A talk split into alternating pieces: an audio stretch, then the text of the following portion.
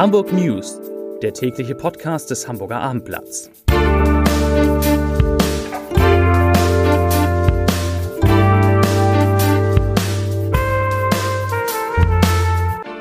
Herzlich willkommen. Mein Name ist Lars Heider und heute geht es um die Anmeldezahlen an Hamburgs Grundschulen. Weitere Themen die Corona-Lage in der Hansestadt, sie stabilisiert sich, die Bahnfahrt nach Berlin verlängert sich und Shibo erhöht die Kaffeepreise. Dazu gleich mehr. Zunächst aber wie immer die Top 3, die drei meistgelesenen Themen und Texte auf abendblatt.de. Auf Platz 3, es war heftig. Katharina Fegebank spricht über ihre Corona-Erkrankung.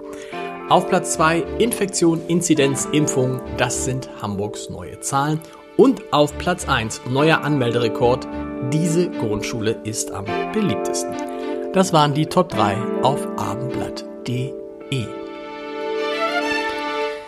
Dieser Winter ist ein Winter ohne Schnee und Eis, aber mit viel Regen und Wind. Nur eine Woche nach den Sturmtiefs Nadja und Feline ist der Fischmarkt heute Morgen erneut überflutet worden.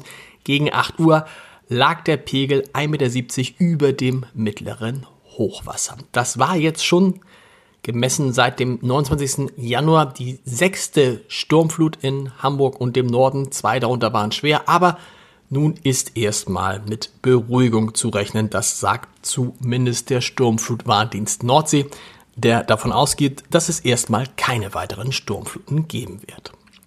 Zur Corona-Lage. Nach vier Tagen mit sinkenden Werten ist die 7-Tage-Inzidenz heute wieder leicht gestiegen. Die Gesundheitsbehörde gab die Zahl mit 1868 Neuinfektionen je 100.000 Einwohner an. Gestern waren es noch 1861, vor einer Woche aber immerhin noch 2105. Heute wurden 3188 neue Fälle gemeldet. Das sind ein bisschen mehr als vor einer Woche, nämlich 132. Auf den Intensivstationen der Hamburger Krankenhäuser werden aktuell 75 Menschen mit Covid-19 behandelt. Das sind so viele wie am vergangenen Freitag. Der Hamburger Virologe Jonas Schmidt-Scharner sieht, sieht angesichts dieser Zahlen einen klaren Bruch in der Dynamik der Pandemie in Hamburg. Genau wie in Bremen und Schleswig-Holstein sei dies erfreulicherweise auch in Hamburg festzustellen, sagt er. In die Diskussion um mögliche Lockerung der Corona-Maßnahmen will Schmidt-Schanasit sich eigentlich nicht einmischen. Er betonte aber, wenn die Impfquote der Erwachsenen tatsächlich, wie es Peter Tschentscher, der Bürgermeister, immer sagt, bereits bei 95 Prozent liege, sei dies eine sehr gute Nachricht und auch eine gute Ausgangslage für Hamburg. Wenn man sich dann entscheidet, Lockerungsschritte zu gehen, sollte man aus seiner Sicht, aus der medizinischen Sicht, zuerst die Kinder und Jugendlichen in den Blick nehmen, so Schmidt-Schaller sieht, denn die seien weiterhin in vielen Bereichen sehr eingeschränkt.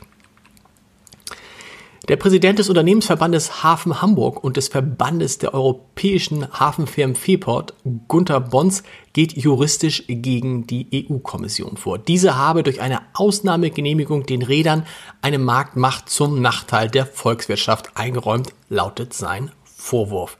Und Bons sagt dazu dem Armblatt, ich zitiere, wir werden mit, unseren mit unserer europäischen Organisation alle rechtlichen Mittel gegen die EU-Kommission ausschöpfen, auch die Generaldirektion Wettbewerb verklagen, wenn sie nicht bis Ende März auf unsere Anträge reagiert. Die staatlichen Grundschulen in Hamburg verzeichnen erneut einen Anmelderekord. Für die ersten Klassen des Jahr Schuljahres 2022-23 haben sich zum 1. Februar 16.918 Schülerinnen und Schüler angemeldet. Das sind 3,9 Prozent mehr als im vergangenen Jahr. Da die Zahl der Schülerinnen und Schüler seit Jahren deutlich ansteigt, sieht der aktuelle Schulentwicklungsplan den Bau von 44 neuen Schulen sowie den umfassenden Ausbau von mehr als 120 weiteren Standorten vor. Und die Schulen mit den meisten Anmeldungen, das sind die Friedhof-Jansen-Schule in Lurup mit 175 Anmeldungen, die Adolf-Schönfelder Schule in Barmbek mit 163 Anmeldungen, die Luise-Schröder-Schule in Altona mit 160 Anmeldungen, die Schule Nettelburg in Nettelburg mit 144 Anmeldungen und die Elbinselschule in Wilhelmsburg mit 142 Anmeldungen.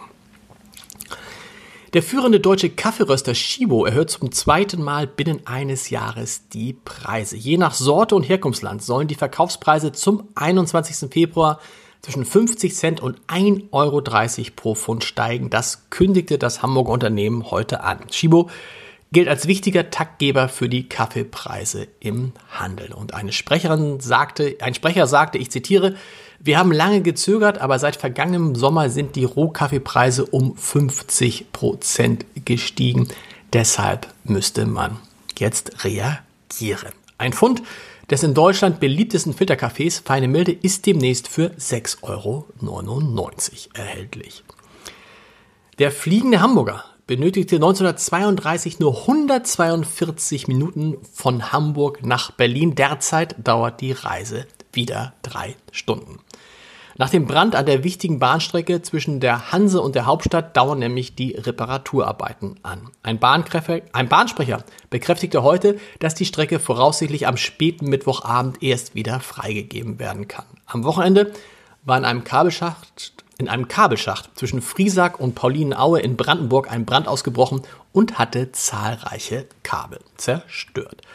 Das war's für heute mit den Hamburg News. Mehr Podcasts des Hamburger Abendblatt finden Sie unter www.abendblatt.de slash podcast. Und die Hamburg News hören Sie morgen wieder um 17 Uhr. Bis dahin. Tschüss.